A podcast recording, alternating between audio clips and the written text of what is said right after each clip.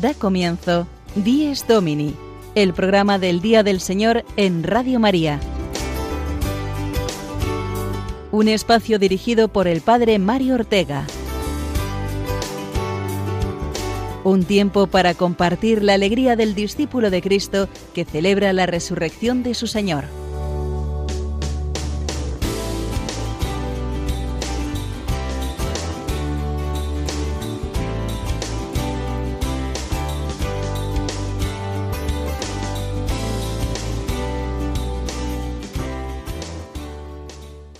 Buenos días, queridos amigos. Un domingo más nos damos cita en estas ondas de nuestra querida emisora que lleva el nombre y el corazón de nuestra Madre María.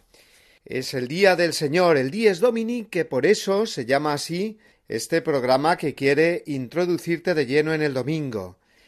Hoy es el sexto domingo de Pascua, encaminándonos ya a las solemnidades con las que concluiremos este tiempo el más luminoso y glorioso del año, el tiempo de Pascua. En las próximas semanas llegarán las celebraciones de la Ascensión, Pentecostés y la Santísima Trinidad, para completar de este modo los cincuenta días de la vivencia más intensa y profunda de nuestra vida en Cristo, que es la resurrección del Señor y nuestra participación en ella. En este sexto domingo pascual la palabra de Dios nos va a recordar el amor que Cristo nos ha mostrado para que lo vivamos nosotros de igual modo con el prójimo. Amaos como yo os he amado, nos dice hoy Jesús. Y es que el día del Señor ha de ser también el día del amor al Señor y al prójimo. Y esa es la alegría que celebramos cada domingo y que conforme pasa el tiempo de Pascua no disminuye, sino que crece y crece en intensidad, en la espera de esa efusión del Espíritu Santo que el Señor mismo nos promete. Vamos a centrarnos hoy en este amor genuinamente cristiano, la caridad, el amar como Cristo nos ama, y para ello contaremos con las habituales secciones de nuestro programa, las noticias, oraciones, canciones, testimonios, que irán completando la hora de cercanía y amistad radiofónica que tenemos por delante.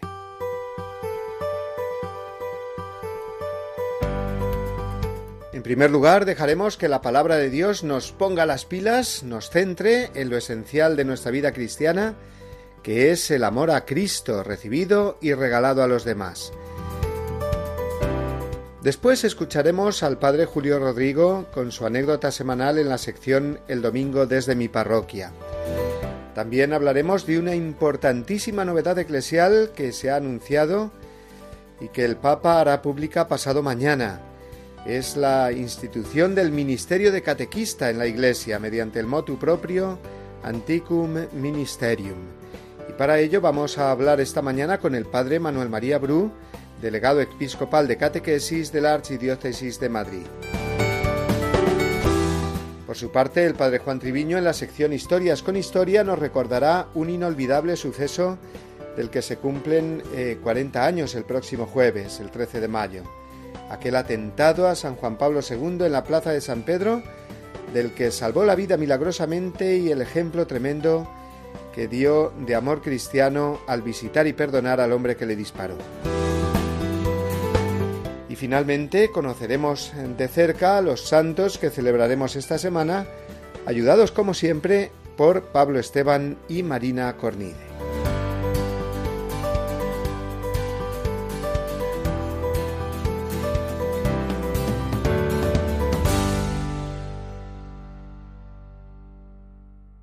Evangelio según San Juan, capítulo 15, versículos del 9 al 17.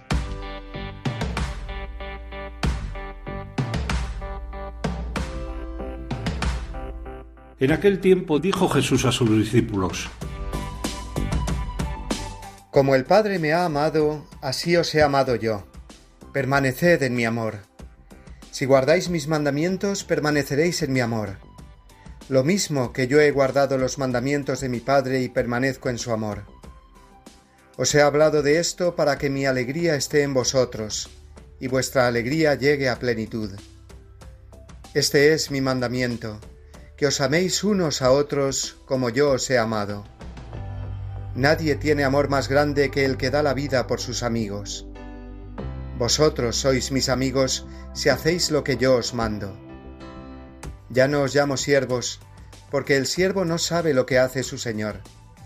A vosotros os llamo amigos, porque todo lo que he oído a mi Padre os lo he dado a conocer. No sois vosotros los que me habéis elegido, soy yo quien os he elegido, y os he destinado para que vayáis y deis fruto, y vuestro fruto permanezca. De modo que lo que pidáis al Padre en mi nombre os lo dé. Esto os mando, que os améis unos a otros.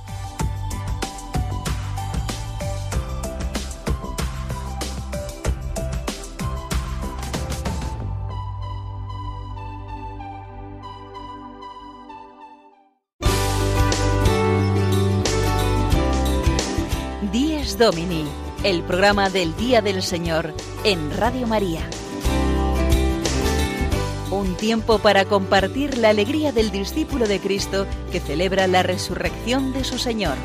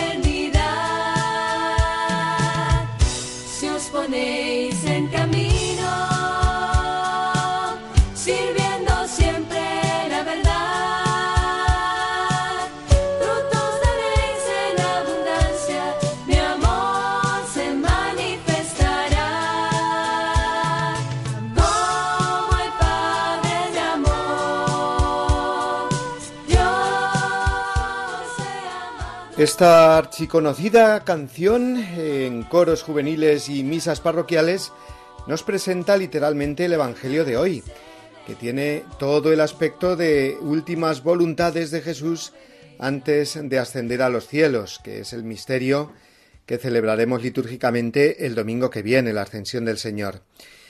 Y es que el Evangelio de hoy es la explicación más profunda de todo lo que es y lo que ha hecho Jesús con nosotros. Nos ha amado igual que el Padre Eterno le ama a Él, o sea, infinitamente. Cada uno de nosotros, siendo criatura, es amado a lo Dios, a lo más grande, para que permanezcamos en el amor del Señor, siendo de este modo infinitamente ricos y felices. Fijémonos que el Evangelio de hoy que acabamos de escuchar está hecho de breves frases que suenan fortísimas en el corazón eh, cada una de ellas. Este es mi mandamiento, que os améis unos a otros como yo os he amado. Ya no os llamo siervos, sino amigos. No me habéis elegido, soy yo quien os he elegido a vosotros. Y la última de estas frases es eh, una repetición de la más importante. Dice así, esto os mando, que os améis eh, los unos a los otros.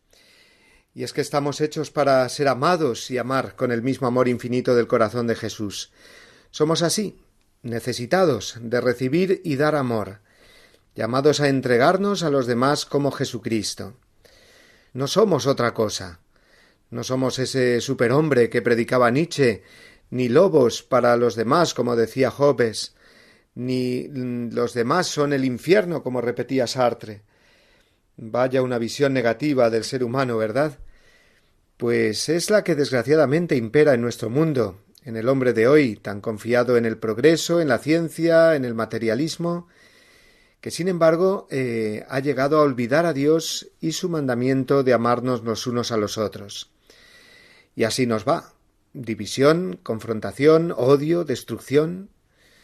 Cuando hemos quitado de nuestras vidas, de nuestra sociedad, la cruz de Jesús, que es la prueba mayor del amor. Nadie tiene mayor amor que el que da la vida por sus amigos. Y por tanto hemos renunciado a amar al prójimo justificándonos con mil razones. Hoy la palabra de Dios viene a romper una vez más ese hielo humano del corazón sin amor, y lo hace desde la más sincera amistad. A vosotros ya no os llamo siervos, sino amigos. Yo os he elegido y os he destinado para que deis fruto. Este es nuestro Dios amigo, Jesús, con quien queremos permanecer firmemente unidos y unidos, por lo tanto, también entre nosotros, por la fuerza arrolladora de su amor. Este amor de caridad los unos con los otros está en la Iglesia y se manifiesta a través de múltiples modos. Hoy el padre Julio Rodrigo nos va a hablar de uno de ellos, en la anécdota que nos ofrece desde su parroquia y que ahora gustosamente escuchamos.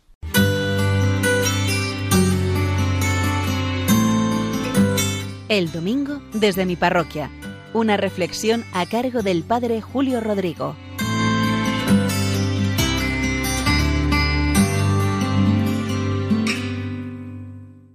Muy buenos días y muy buen domingo a todos los que están escuchando este programa del Día del Señor. Miren, el pasado jueves vinieron a visitarme el director de Manos Unidas de nuestra diócesis de Getafe y algunos miembros de su equipo todos ellos voluntarios que trabajan para esta asociación. ¿Cuál era la razón?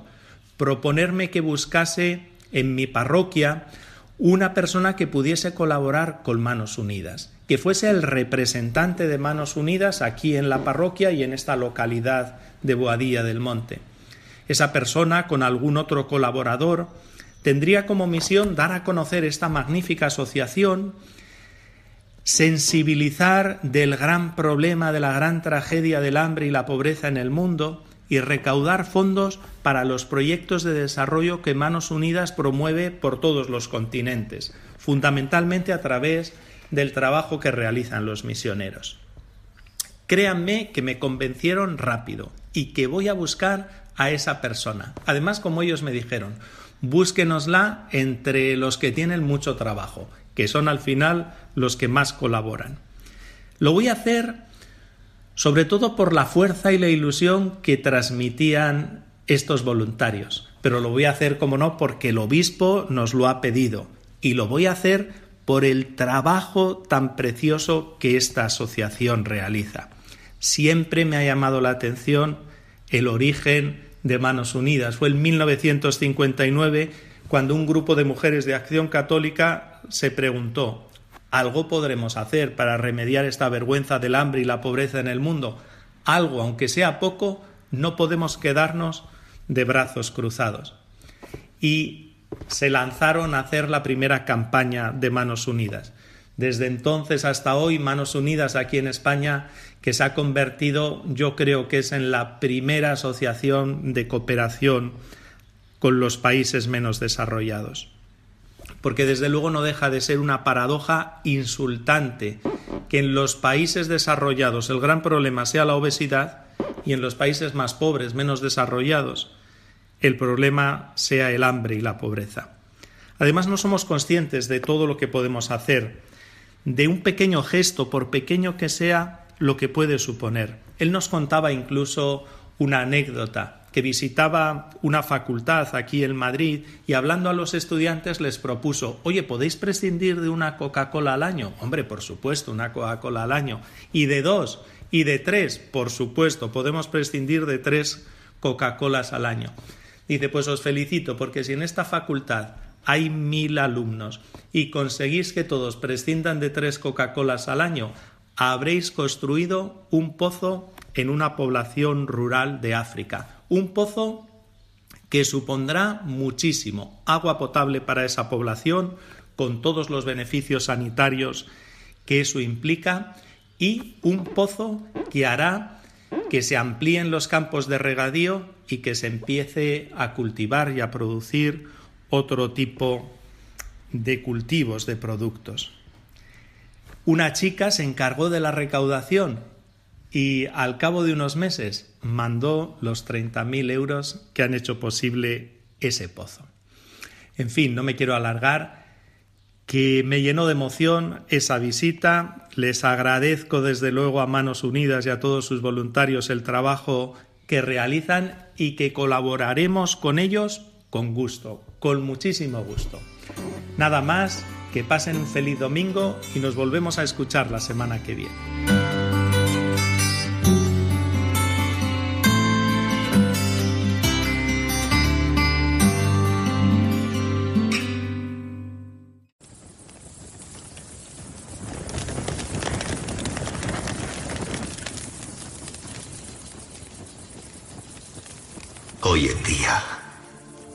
La gente te llama rey. Creen que eres el Mesías. ¿Quién creéis que soy yo? Eres el Hijo de Dios. ¿Y si no es él? Arriesgamos nuestras vidas. ¿Por qué? Nos ha mostrado su poder. Debemos tener fe en él. No temáis. Confiad en Dios.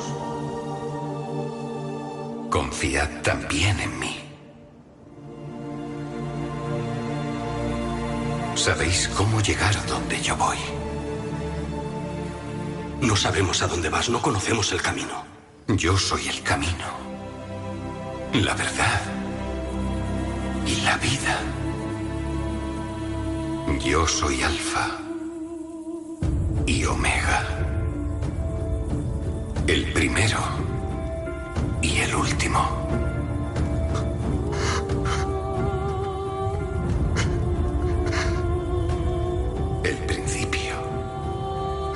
Y el fin.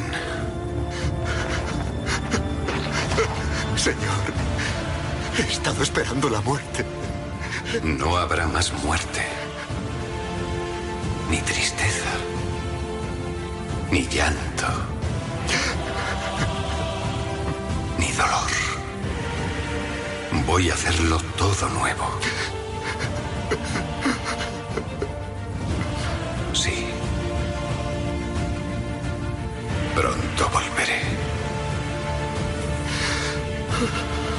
Gracia del Señor siempre esté con el pueblo de Dios. Amén.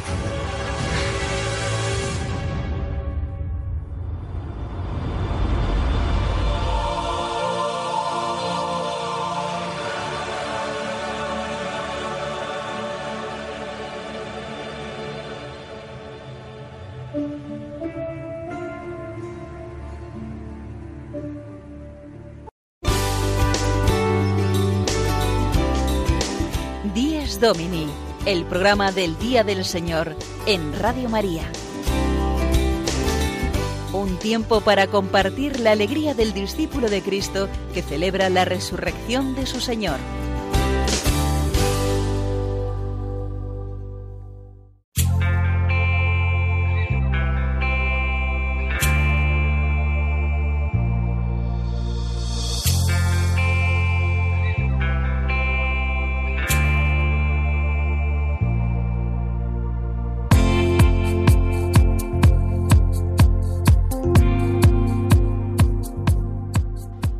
Sexto domingo de Pascua, el que hoy celebramos, y lo hacemos encarando ya la segunda semana del mes de María, muy unidos al Papa Francisco en esta iniciativa de la Maratón del Rosario, de la que hablábamos el domingo pasado, y que nos ayuda a ofrecer el rezo del Rosario diario por el fin de la pandemia. Esta semana también nos prepara el Papa Francisco una importante novedad en la vida de la Iglesia, porque ha pasado mañana eh, se va a hacer público un documento por el cual va a quedar instituido un nuevo ministerio eclesial, que es el de catequista. Catequista sabemos bien lo que es y lo que hace, muchos de nuestros oyentes incluso lo sois. Pues, eh, ¿qué significa esta novedad del ministerio de catequista? Bien, pues para respondernos a ello eh, hemos llamado esta mañana a un buen amigo y muy conocido también en este programa de Díez Domini, puesto que fue el encargado de conducirlo eh, antes de que un servidor pues tomara las riendas, ¿no? Tenemos esta mañana eh, con nosotros al padre Manuel María Bru, que actualmente es además el delegado de catequesis de la Archidiócesis de Madrid. Buenos días, Manuel. Muy buenos días, Mario. Bueno, pues bienvenido a este programa, que es tu programa también, y que ahora lo hagas con, eh, para informarnos, para contarnos un poco, como delegado de catequesis de la Archidiócesis de Madrid, en qué consiste esta novedad que nos prepara el Papa para el martes. ¿Qué es exactamente el hecho de que el ser catequista pase a ser ahora un ministerio en la Iglesia? Bueno, pues es un paso muy importante, sin duda alguna es un paso muy importante. Fíjate que, y esto es muy interesante también que lo, que lo conozcan quienes no lo conocen dentro de nuestros oyentes, que aprovecho también para saludarles muy efusivamente. ¿no? Eh, mm, desde el Concilio Vaticano II, que se revalorizó enormemente la importancia de la misión del laico en la Iglesia, y también se, replanteó el mundo de la catequesis, sobre todo eh, teniendo en cuenta que se valoró mucho dentro de todo lo que es la catequesis, que es un concepto muy amplio, lo que es la catequesis de iniciación cristiana. Eh, que es un poco la propia de las parroquias de los catequistas, ¿no? la iniciación cristiana, eh, el hacer cristiano, ¿no? con todo ese proceso de la iniciación cristiana. Bien, entonces, en, ese contexto, ya desde el Concilio Vaticano II hay un clamor por parte de muchos teólogos, catequetas, también de catequistas, de que se instaurase este ministerio, sobre todo después de que Pablo VI en Evangelii Nunciandi ya eh, eh, plantease la importancia de que en algún momento se pudieran mm, reconocer como ministerios en la Iglesia y él ahí mm, hace referencia fundamentalmente a dos, a este ministerio del catequista a, este servicio del catequista y también del servidor de la caridad en, la vida de, la Iglesia. ¿no? Bien, entonces, ¿cuál es eh, la, gran novedad? La gran novedad de, este, esta instauración del, eh, del ministerio del catequista consiste en que se hace una distinción, que no es una distinción que, que, viene a decir que la misión del catequista es más importante que otras misiones que tienen a cabo los laicos, ¿no? Mm, pero sí que tiene una especificidad y esa especificidad es que es una misión que está vinculada directamente a la misión del obispo.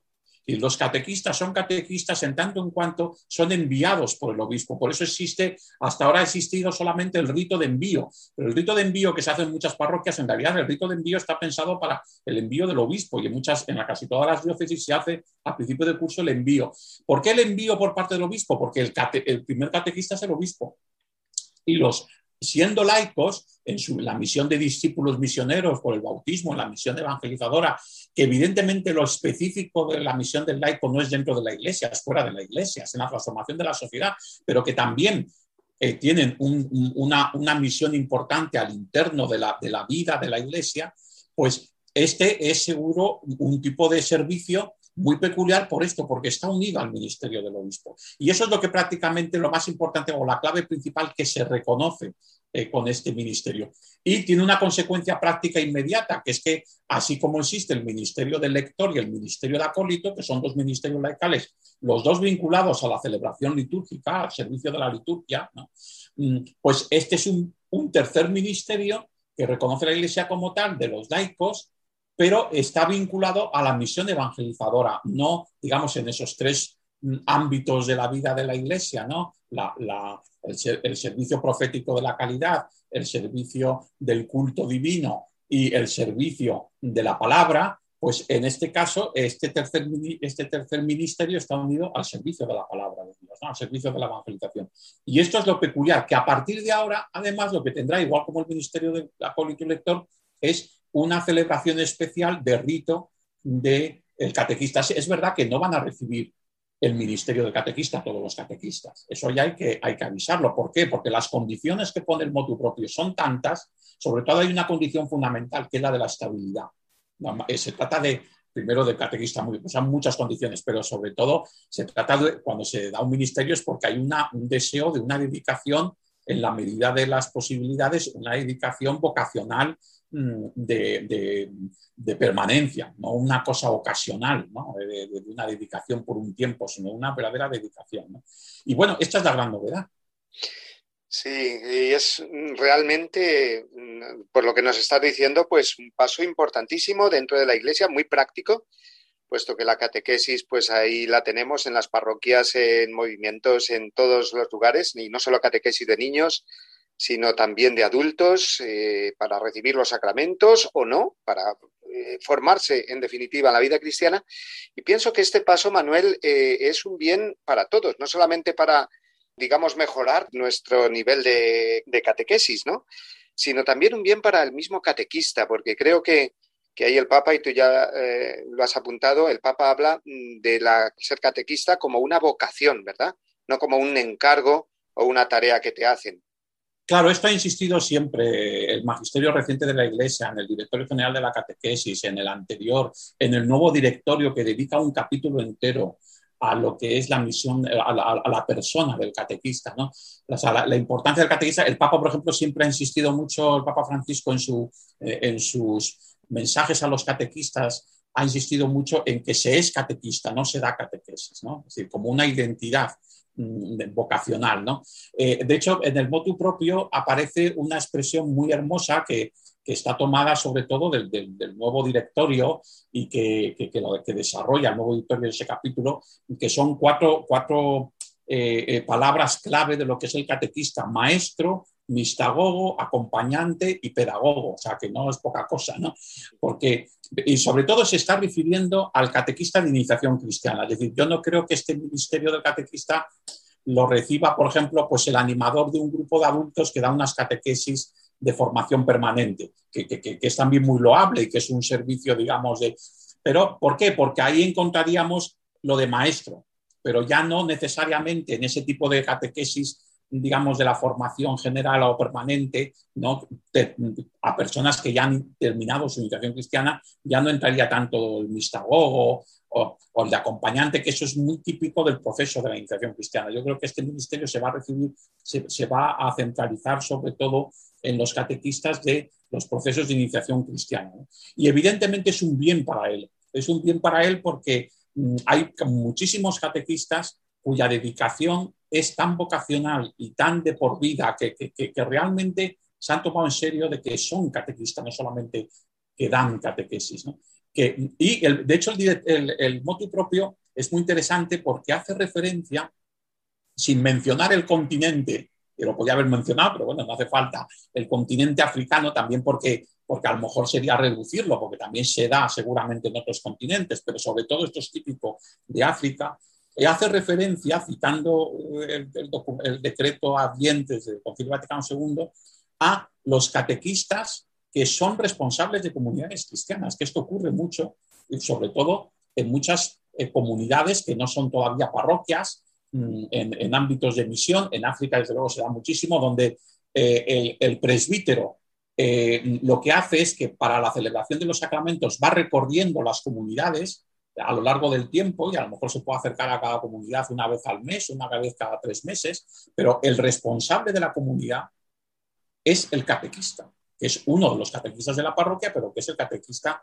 y, es, entonces, bueno, eh, lo pone como ejemplo de la importancia de este, eh, de este servicio de la catequesis y por tanto que se merece eh, este, este valor. Luego es muy interesante en los primeros puntos, que son un poco más de introducción, pero es muy interesante en los primeros puntos cómo eh, busca eh, el texto una mm, fundamentación en la iglesia primitiva y una fundamentación bíblica que es muy original, porque él habla de que eh, ya en la primera carta a los Corintios se habla de como tres ministerios en la vida de la iglesia, ¿no? El del testimonio, que en realidad es, el testimonio no entendido como lo entendemos, sino el testimonio de los mártires, de los que dan la vida por la fe, ¿no? Está el ministerio profético, está más relacionado con la vida de la calidad, con la vida del contraste cultural, del diálogo de cultura. Y luego habla del ministerio del maestro, ¿eh? que aparece ya en, los textos eh, paulinos, en concreto en, la primera carta a los Corintios. Hace referencia también a la, a la diversidad de carismas y llega a decir que el ministerio del catequista hunde sus raíces en el servicio de los evangelistas, de los cuatro evangelistas, es decir, que, le da una fundamentación en ese sentido pues, pues muy sólida a lo que significa hoy en día este, este, este servicio. Pues ahí queda realmente importantísima esta noticia, el eh, catequista como un ministerio eh, dentro de la Iglesia y te damos las gracias, Manuel, por habernos eh, ilustrado, anticipado ya un poco las líneas generales por las que caminará este documento que va a aparecer el martes. Y os deseamos a todos los que os dedicáis eh, más eh, por oficio a la catequesis, como es tu caso, ¿no? Como delegado de catequesis, que en todas las diócesis presentéis este documento y lo hagáis, digamos, eh, vida y se traduzca después en frutos de mejora de nuestra catequesis, de la evangelización y de la alegría de transmitir la fe para todos. Pues muchísimas gracias, Mario, muchísimas gracias a todos los oyentes de Radio María y especialmente de Iglesia. Un abrazo muy grande y feliz domingo, Manuel. La celebración dominical del Día y de la Eucaristía del Señor tiene un papel principalísimo en la vida de la Iglesia. El domingo, en el que se celebra el misterio pascual, por tradición apostólica, ha de observarse en toda la Iglesia como fiesta primordial de precepto. Catecismo de la Iglesia Católica, número 2177.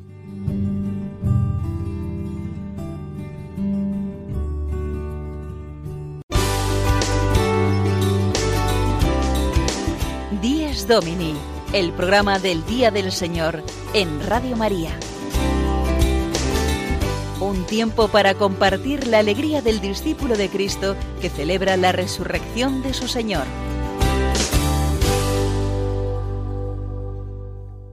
Está sintonizando Radio María, la radio de la Virgen, nuestra querida emisora que nos acompaña las 24 horas del día, los 7 días de la semana y los 365 días del año. Y como sabemos, eh, también, pues eh, solamente se mantiene a través de los donativos que realizamos nosotros, los oyentes. Por lo tanto, el mes de mayo, eh, tradicionalmente, es un mes que dedicamos en esta emisora de la Virgen a recordar esas colaboraciones, mayores o menores, que podemos hacer con nuestra emisora en España y también con distintas emisoras de Radio María que se van abriendo en otros países del mundo, especialmente países pues donde hay mucha más pobreza y necesitan también nuestra colaboración para que estas ondas de la radio de la Virgen lleguen a sus hogares. Por eso vamos a escuchar este spot de la campaña de mayo hecha para este año. San Luis María Griñón de Montfort comenzaba su tratado sobre la verdadera devoción a la Virgen María con estas palabras. Jesucristo vino al mundo por medio de la Santísima Virgen y por medio de ella debe también reinar en el mundo. Para colaborar al advenimiento de ese reinado de paz y amor, orando intensamente en la espera de un nuevo Pentecostés con la Madre de Jesús en este mes de mayo, te pedimos nos ayudes a ser testigos de esperanza y misericordia en nuestro mundo, herido por tantas formas de sufrimiento. Así, con tu oración, voluntariado y donativos, podremos extender a todos los lugares de la tierra la voz del buen pastor que quiere llamar a cada oveja por su nombre. Colabora. Puedes hacerlo sin moverte de casa con una simple llamada al 91 822 8010 o a través de nuestra página web www.radiomaria.es, donde verás los números de cuenta a donde podrás realizar una transferencia bancaria o a través de pasarela de pago con tarjeta. Además, tenemos disponible el método de pago Bizum. Y si quieres que tu donativo desgrabe, no olvides indicar tus datos personales, incluido tu NIF. Testigos de Esperanza con Radio María.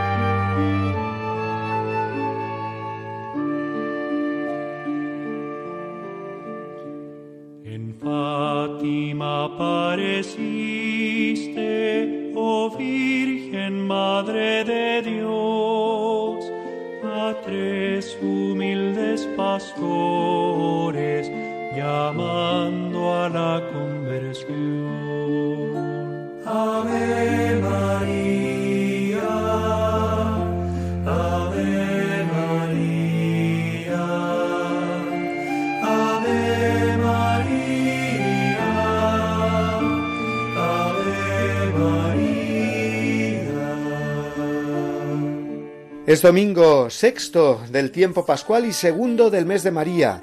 El mes de mayo, florido y hermoso, eh, refrán eh, que se ha cumplido mm, muy bien este año, visto lo preciosos que están nuestros parques y campos llenos de color y vida.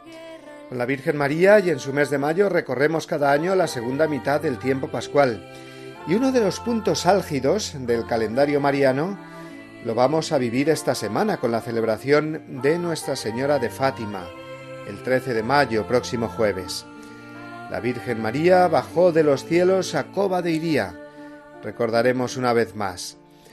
Y nuestro pensamiento y corazón viajarán hasta aquella pequeña localidad portuguesa donde los tres pastorcillos, Jacinta, Francisco y Lucía, ya santos canonizados los dos primeros, recibieron esos mensajes tan profundos y universales de parte de María, que fueron marcando muy especialmente la historia del siglo XX esas profecías o secretos que eh, se fueron cumpliendo uno a uno, mostrándonos que aun a pesar de los tremendos dramas humanos, mm, guerras y totalitarismos que caracterizaron el siglo pasado, la providencia de Dios y el triunfo del Inmaculado Corazón de María ahí estaban.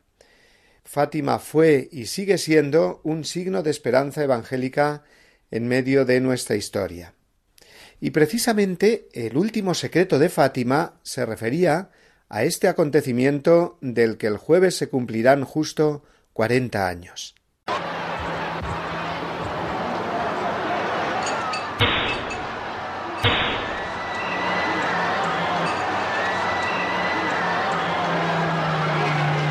Non ha potuto ancora immaginare, sapere, capire che cosa è accaduto, specialmente quelli più distanti dal luogo in cui è successo eh, l'attentato.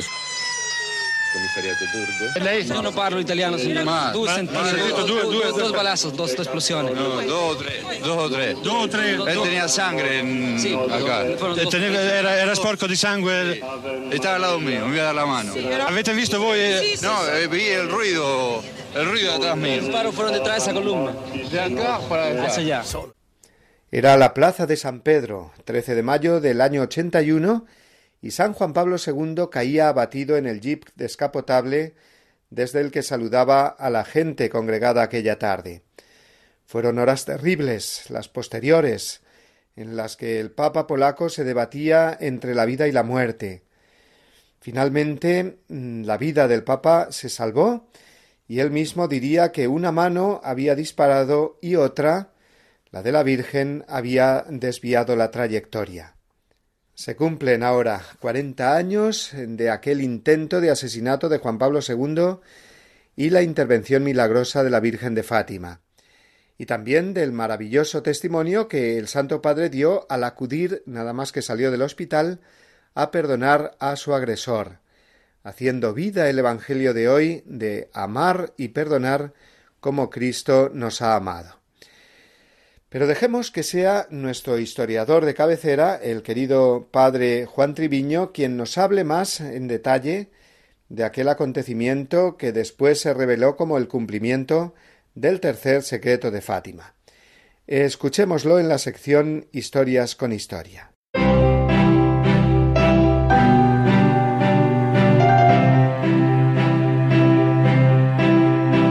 Historias con Historia una sección a cargo del padre Juan Treviño.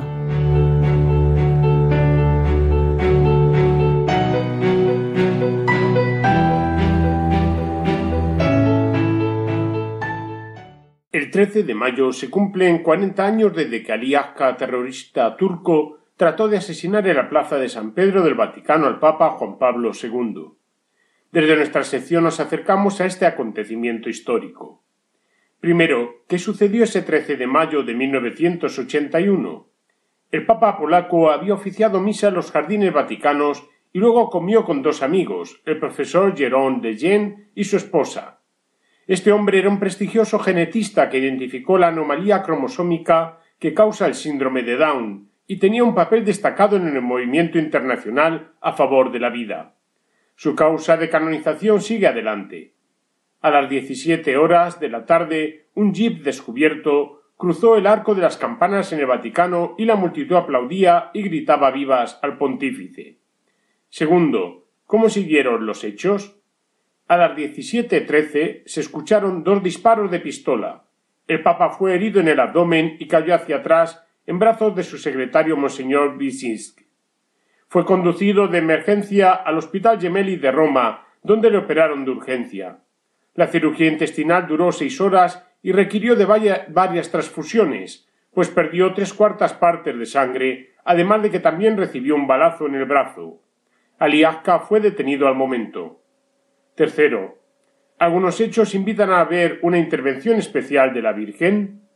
Tiempo después, el Papa declararía que una mano materna guió la trayectoria de la bala, salvándole la vida, porque el proyectil no tocó la aorta ni la arteria principal, y esta declaración tiene que ver con el hecho de que instantes antes al primer disparo el Papa se agachó a besar una imagen de la Virgen de Fátima, lo que hizo más intensa la relación con la profecía que la Virgen reveló a Sor Lucía, vidente de Fátima, el 13 de julio de 1917, sobre un atentado de sangre contra un obispo vestido de blanco. Esto resumiría el llamado tercer secreto de Fátima. Cuarto, ¿quién era Aliasca? Era un asesino profesional que tenía entonces 23 años. En 1979 había asesinado a un periodista en Estambul y se había escapado de Turquía. Viajaba por Europa y Asia, estuvo en Irán, Bulgaria, Suiza, Alemania y Túnez y posiblemente en la URSS. Juan Pablo II se reunió en prisión con Aliasca y le perdonó. El presidente italiano dio el indulto a petición del Papa y fue deportado a Turquía en junio del año 2000, donde luego obtuvo su libertad. Sus declaraciones, con múltiples versiones no contrastables, nos hacen difícil concluir de dónde pudo venir el encargo de asesinar al Papa. Quinto, ¿se puede saber si alguien encargó el atentado? Una pista apunta a la conexión búlgara. La enemistad contra el Papa polaco por parte del entorno comunista era muy conocida. Por ejemplo, Andropov, director del KGB ruso, envió unas directrices secretas a los profesores de escuelas soviéticos. Abro comillas. El Papa es nuestro enemigo. Sus habilidades especiales y su gran sentido del humor lo hacen peligroso porque cautiva a todo el mundo, especialmente a los periodistas. A causa de las actividades de la Iglesia en Polonia, nuestras actividades diseñadas para ateizar a la juventud no solo no pueden decaer, sino que tienen que desarrollarse intensamente. Cierro comillas, fin de la cita. Sexto, ¿Se puede probar entonces la relación con el Este? Para un biógrafo del Papa, Beigel, la conexión soviética era la respuesta más plausible a la lógica pregunta de quién habría sido beneficiado. La amenaza representada por Juan Pablo II no solo para el Pacto de Varsovia, sino para el orden interno de la URSS, ya se había visto corroborada bastantes veces. Fin de la cita. Así pues, puede ser una pista bastante fiable y que encaja en el contexto histórico, apuntando a una complicidad desde el Este en un contexto comunista ante un papa polaco que apoyaba el movimiento obrero católico en su propia tierra. Séptimo, ¿hay más hipótesis? Efectivamente, como se ve, seguramente habrá que esperar más tiempo, con apertura de archivos o investigaciones más rigurosas, para intentar probar una autoría intelectual del atentado. Lo que es bastante seguro es que Ali no actuó solo. Octavo, ¿Y qué ocurrió al año siguiente, el 13 de mayo de 1982? Un hecho poco conocido. San Juan Pablo II sufrió un segundo intento de atentado cuando se encontraba en el santuario de Fátima, Portugal, para agradecer a la Virgen haber sobrevivido al atentado cometido por Ali. Allí un sacerdote español fue interceptado antes de que pudiera atacarle con una bayoneta. Se trataba de Juan Fernández, ordenado por Monseñor Lefebvre tres años antes y que pudo ser detenido antes del ataque, cuando al término de una procesión de las antorchas, el Papa se dirigía al altar central de la Basílica para bendecir a los presentes. Noveno. ¿Qué fue de ese personaje? Fue condenado a seis años y medio de cárcel entre Portugal y España, siendo expulsado de la Hermandad de San Pío X, abandonando el sacerdocio, viviendo una vida entre altercados hasta el día de hoy. Curiosamente, su motivación, entre claros desequilibrios, parecían dirigirse contra un papa al que consideraba como un comunista irredento. Décimo. ¿Alguna conclusión? Podemos destacar cómo Dios, en este caso muy de manos de la Virgen, acompaña la vida y la historia, en este caso con un santo tan grande como San Juan Pablo II.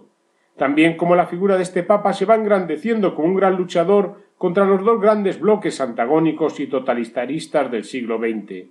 Y finalmente, por su gran capacidad martirial y de perdón, poniendo incluso esa bala del atentado en la corona de la Virgen de Fátima, implorando la justicia y misericordia divinas en un mundo tan necesitado.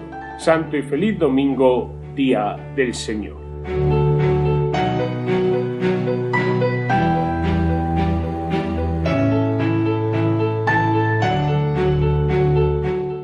Además de la Virgen de Fátima, que celebraremos el jueves, día 13, con ese aniversario que hemos recordado del atentado a San Juan Pablo II, esta semana está plagada de santos bien importantes, bien interesantes también para nuestra vida y para nuestra espiritualidad.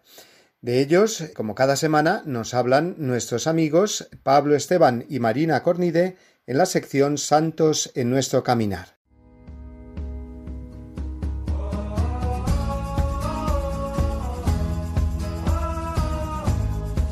Santos en nuestro caminar. Un repaso a los santos que celebraremos esta semana por Pablo Esteban y Marina Cornide.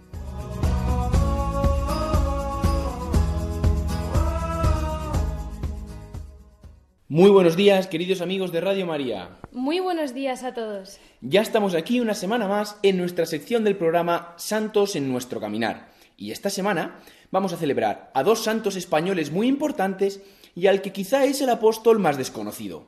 Me refiero a San Juan de Ávila, al que celebraremos el mañana día 10, a San Isidro Labrador, al que celebraremos el sábado 15, y al apóstol San Matías, que celebraremos el viernes 14. Así empezamos la semana celebrando mañana a San Juan de Ávila, santo español del siglo XVI, patrono de los sacerdotes españoles, reformador y prolijo escritor que no hay que confundirlo con San Juan de la Cruz, que también vivió durante el siglo de oro.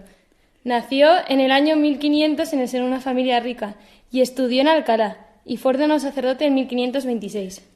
Cuando recibió el sacramento del orden, repartió todos los bienes que le habían dejado sus padres entre los necesitados y se dedicó por completo a la oración y a la predicación. De hecho, un gran número de fieles acudía a escuchar sus predicaciones, que preparaba con largas horas de oración ante el crucifijo y el Santísimo. Su popularidad y logros con las almas provocaron la envidia de muchos, que le acusaron ante la Inquisición con falsos testimonios, y de hecho fue encarcelado. Al recuperar su libertad, fue ovacionado por el pueblo. San Juan de Ávila fue amigo y consejero de San Ignacio de Loyola, Santa Teresa de Jesús, San Francisco de Borja, San Pedro de Alcántara y Fray Luis de Granada. Vemos que el siglo XVI fue un siglo muy importante para la Iglesia en España, que dio muchísimos santos hizo mucho bien. Falleció el 10 de mayo de 1569 y sus últimas palabras fueron estas dos, muy sencillas y claras, Jesús y María. El viernes 14 celebraremos a San Matías Apóstol, que como he dicho es probablemente el apóstol del que menos sepamos. Lo poco que conocemos de él es gracias a los hechos de los apóstoles y a los escritos de Clemente de Alejandría. Fue uno de los 72 discípulos que el Señor envió a predicar durante su ministerio Acompañó a Jesús desde el bautismo hasta la ascensión y fue elegido apóstol tras la resurrección para reemplazar a Judas. Cuenta la tradición que predicaba con insistencia la necesidad de mortificar la carne para dominar la sensualidad, lección que había aprendido del mismo Jesucristo. Predicó en Judea y posteriormente en las costas del mar Caspio, donde sufrió persecuciones por parte de los pueblos bárbaros. Obtuvo finalmente la corona del martirio en la región de Cólquida, actual Georgia. Y terminamos la semana celebrando a San Isidro Labrador, santo español del siglo XII, patrón de los agricultores y de la villa de Madrid. Quizás este santo nos suene eh, más por el chotis y las rosquillas tontas y listas que se toman este día, pero es un santo que en este mes de mayo nos puede ayudar mucho. San Isidro nació en una familia sumamente pobre, en la que aprendió el temor a Dios, el valor de la oración y la caridad para con el prójimo. Se quedó huérfano a la edad de 10 años, lo que le obligó a ponerse a trabajar en las tierras de don Juan de Vargas, cerca de Madrid, donde pasó la mayor parte de su vida. Se casó con una sencilla campesina, también declarada santa, quienes conoceréis porque es Santa María de la Cabeza, con la que vivió una vida humilde de trabajo, oración y servicio a los demás. De hecho, el hijo de San Isidro Labrador y Santa María de la Cabeza fue también santo. Aquí vemos cómo el papel de la familia es tan fundamental para la salvación de las almas. San Isidro nunca empezaba una jornada en el campo sin haber asistido antes a la Santa Misa. Ya en vida se le atribuyen numerosos milagros. Sus bueyes araban el campo mientras él hacía oración, unas pocas hogazas de pan permitían alimentar a numerosos mendigos, incluso salvó la vida de su propio hijo, que había caído a un profundo aljibe mientras visitaba a unos enfermos. San Isidro falleció santamente en el año 1130. Terminamos esta semana en la que celebramos a estos dos santos españoles y nos encomendamos a ellos y al apóstol San Matías para que nos ayuden a vivir en la presencia de Dios y esforzándonos por alcanzar la santidad. Celebraremos mañana, día 10, a San Juan de Ávila, el viernes 14 a San Matías Apóstol y por último el sábado 15 a San Isidro Labrador. Un fuerte abrazo y hasta la semana que viene. Adiós a todos, queridos amigos.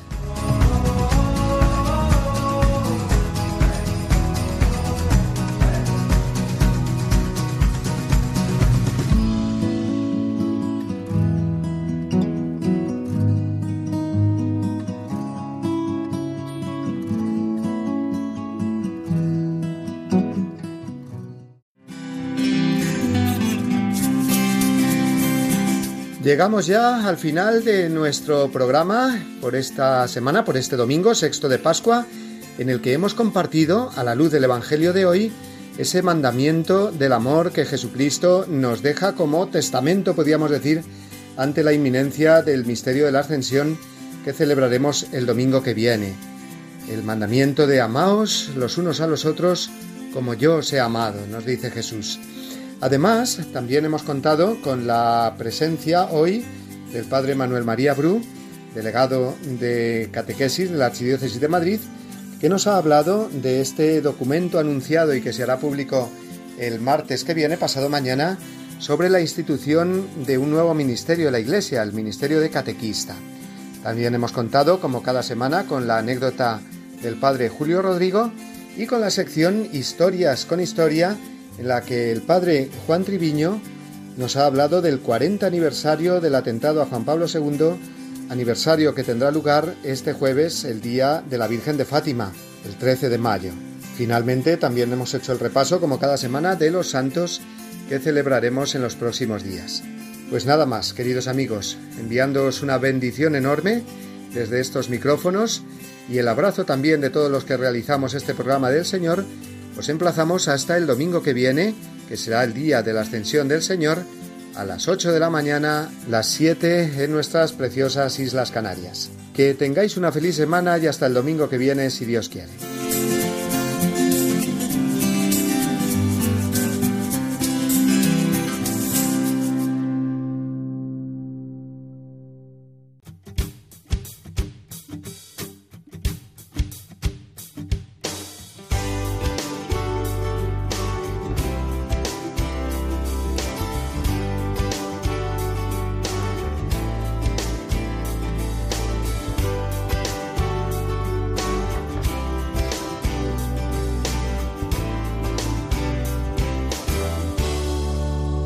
Así termina Dies Domini, el programa del Día del Señor en Radio María. Un espacio dirigido por el Padre Mario Ortega.